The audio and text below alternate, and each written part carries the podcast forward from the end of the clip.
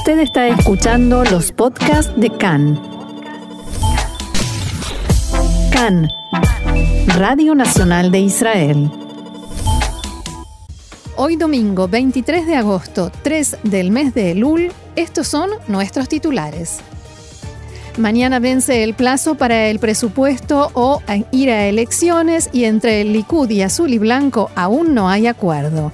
Se intensifica la escalada entre Israel y Hamas fin de semana con cohetes y globos incendiarios en el sur del país. Decenas de miles de personas volvieron a manifestar contra el primer ministro. Los manifestantes denuncian violencia policial.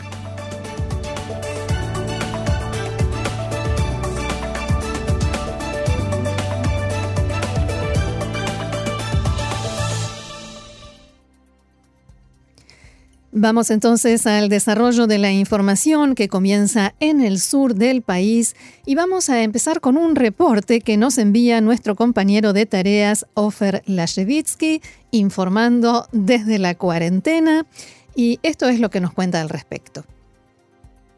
La espiral de tensión en la frontera de Israel con la franja de Gaza hizo temer que se desatara un conflicto a gran escala durante el fin de semana tras sucesivas jornadas de constantes lanzamientos de proyectiles y globos incendiarios que ya han provocado más de 200 incendios en el lado israelí de la frontera, en la noche del jueves el grupo islamista Hamas lanzó 12 misiles hacia Israel. Un proyectil impactó de lleno en una vivienda en Sderot que destrozó completamente la cocina pero no causó heridos ni víctimas. Reportes de prensa señalaron que la explosión en la vivienda se produjo por la metralla de un misil de intercepción. Shlomo Malka, propietario de la casa, dijo a la prensa que es un milagro que estemos bien. Ni escuchamos la alerta, nos despertamos directamente por la explosión.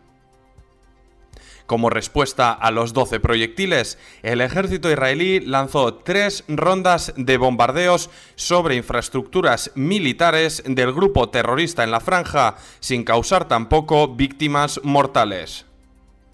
Tras las tensas horas de la noche, Tzal movilizó unidades adicionales de la batería antimisiles Cúpula de Hierro durante la mañana del viernes y suspendió también todo trabajo agrícola en los terrenos adyacentes a la verja fronteriza.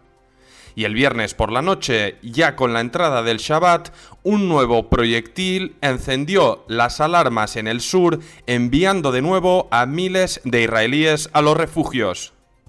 Ante los imprevisibles acontecimientos, el comandante en jefe de Tzal, Aviv Kojavi, se reunió de urgencia el viernes con altos rangos del Comando Sur para evaluar posibles escenarios. En el encuentro participó el ministro de Defensa y primer ministro alterno Benny Gantz, que alertó de dar un duro golpe a los terroristas en caso de que la violencia continuara abro comillas, las FDI están listas, defenderán a los residentes del sur y atacarán a quien sea que nos ataque, añadió Benny Gantz. Pero horas antes, jamás lanzó sus propias advertencias abro comillas, Israel debe pagar el precio por las continuas agresiones sobre Gaza, el endurecimiento del sitio y los bombardeos de infraestructuras de la resistencia. No dudaremos en lanzar una campaña contra Israel si los bombardeos continúan. Reportes apuntaban que jamás decidió reanudar el lanzamiento de globos incendiarios y proyectiles, alegando que Israel estaba incumpliendo el frágil acuerdo vigente de cese de hostilidades al restringir el acceso de bienes y combustible a la franja. Mientras la tensión aumentaba, mediadores egipcios hacían esfuerzos el viernes para intentar restablecer la calma. Por ahora, el liderazgo de Hamas se ha refugiado bajo tierra ante rumores de que el ejército israelí podría reanudar la política de asesinatos selectivos sobre sus cabecillas. Desde Gaza se alertó que, si se produce este escenario, se lanzarán miles de misiles sobre Tel Aviv.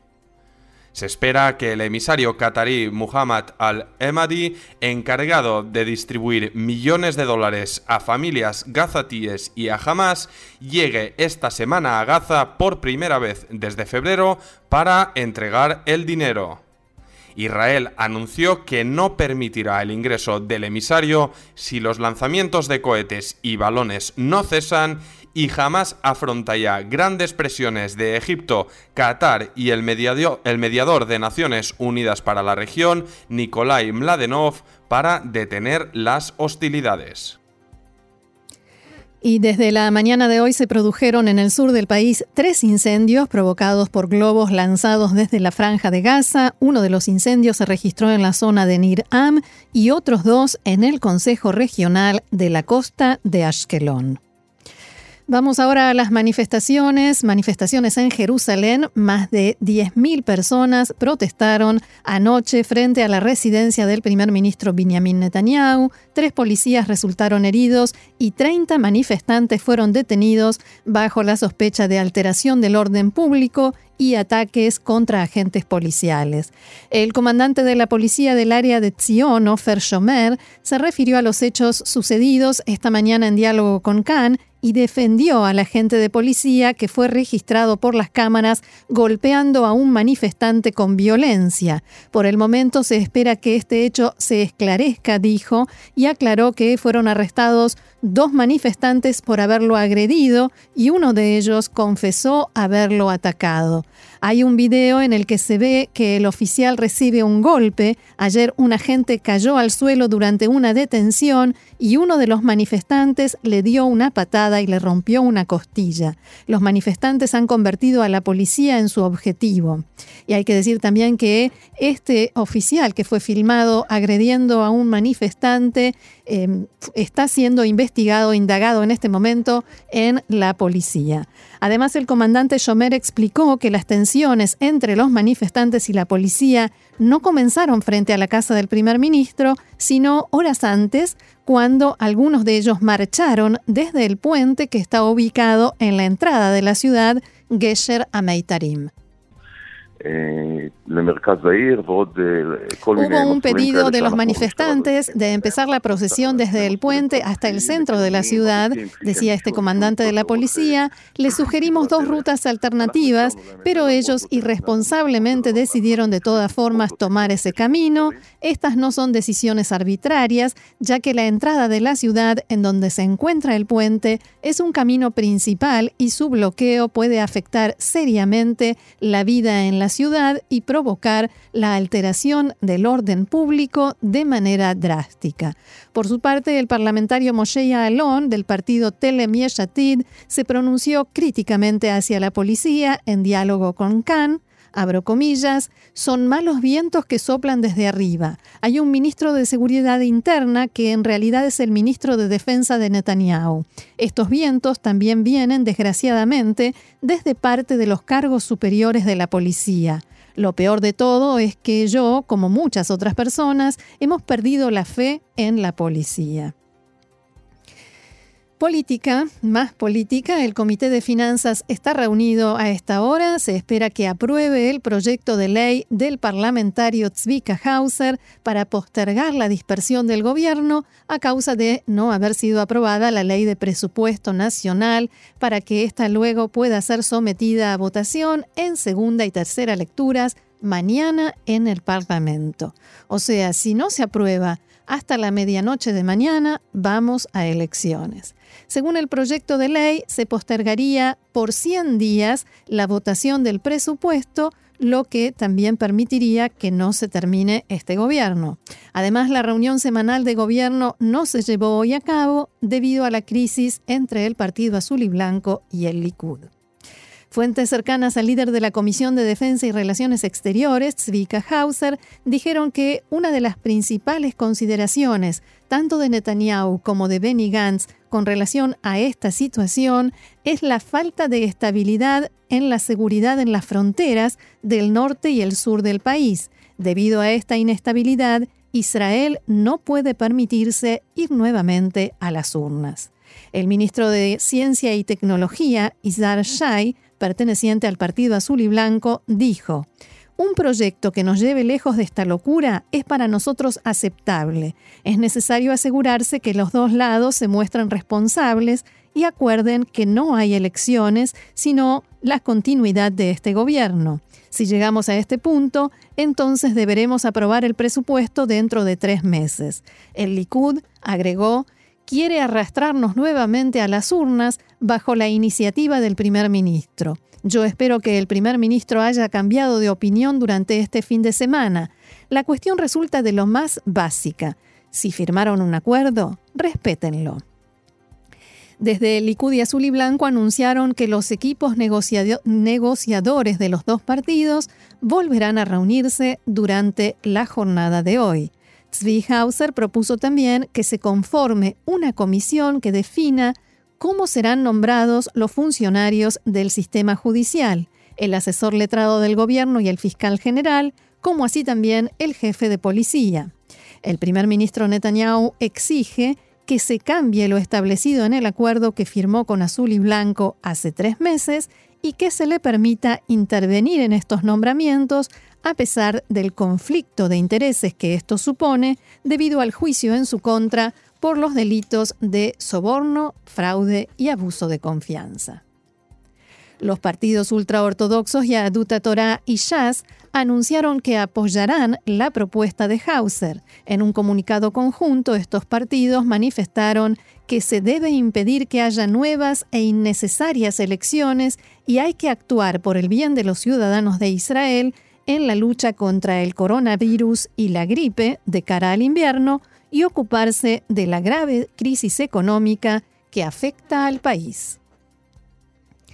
El presidente de Israel, Reuben Rivlin, se reunió esta mañana con el titular del partido Israel Beiteinu, Avigdor Lieberman. Al término del encuentro, Lieberman escribió en su cuenta de Twitter que dialogó con Rivlin sobre las cuestiones urgentes que están en el orden del día del país. Lieberman señaló también que estuvieron de acuerdo él y Rivlin en que en estos días hay que ocuparse lo mismo de la crisis económica, del presupuesto nacional y de luchar contra la expansión del coronavirus. Abro comillas, en tiempos de crisis no hay lugar para elecciones innecesarias que son producto única y exclusivamente de consideraciones personales, escribió Lieberman refiriéndose a Benjamin Netanyahu. Vamos ahora a los datos del coronavirus. Según estos datos publicados por el Ministerio de Salud, en el día de hoy se reportaron 720 nuevos casos, lo cual suma un total de 22.002 pacientes con el virus en activo. Entre ellos, 420 se encuentran en estado grave y 112 conectados a respirador. El número de fallecidos ascendió a 825 y tres niños fueron diagnosticados con coronavirus en una colonia de verano en Jolón. Los padres de los niños alegaron que la directora de la colonia no les informó sobre los casos descubiertos y que solo se enteraron de casualidad al, hablar con uno de los padres de los niños contagiados. El Ministerio de Salud abrió una investigación epidemiológica y al menos 20 niños debieron entrar en aislamiento. Cambiamos de tema, la policía continúa la investigación del caso de la brutal violación de una adolescente en Eilat. Al respecto, también tenemos un informe de Ofer Lashevitsky y ahora sí lo escuchamos.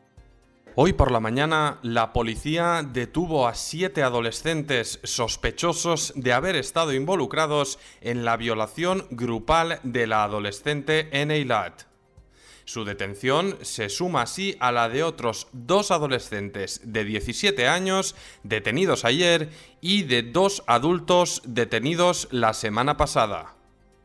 La abogada Jenny Moran, quien representa al adolescente de forma voluntaria, dijo a Khan esta mañana que la chica lleva a cabo una colaboración total con el equipo de investigación y que está dispuesta a identificar a los sospechosos.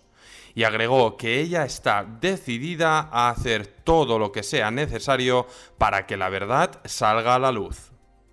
La abogada explicó a su vez que la adolescente no conocía a ninguno de los hombres que la violaron y que la policía aún está investigando cómo fue que todos los involucrados supieran sobre el crimen que estaba ocurriendo y acudieron al hotel. Además, una empleada del establecimiento ha sido también llamada para ser interrogada por la policía bajo acusación de alterar la investigación y de no prevenir el delito.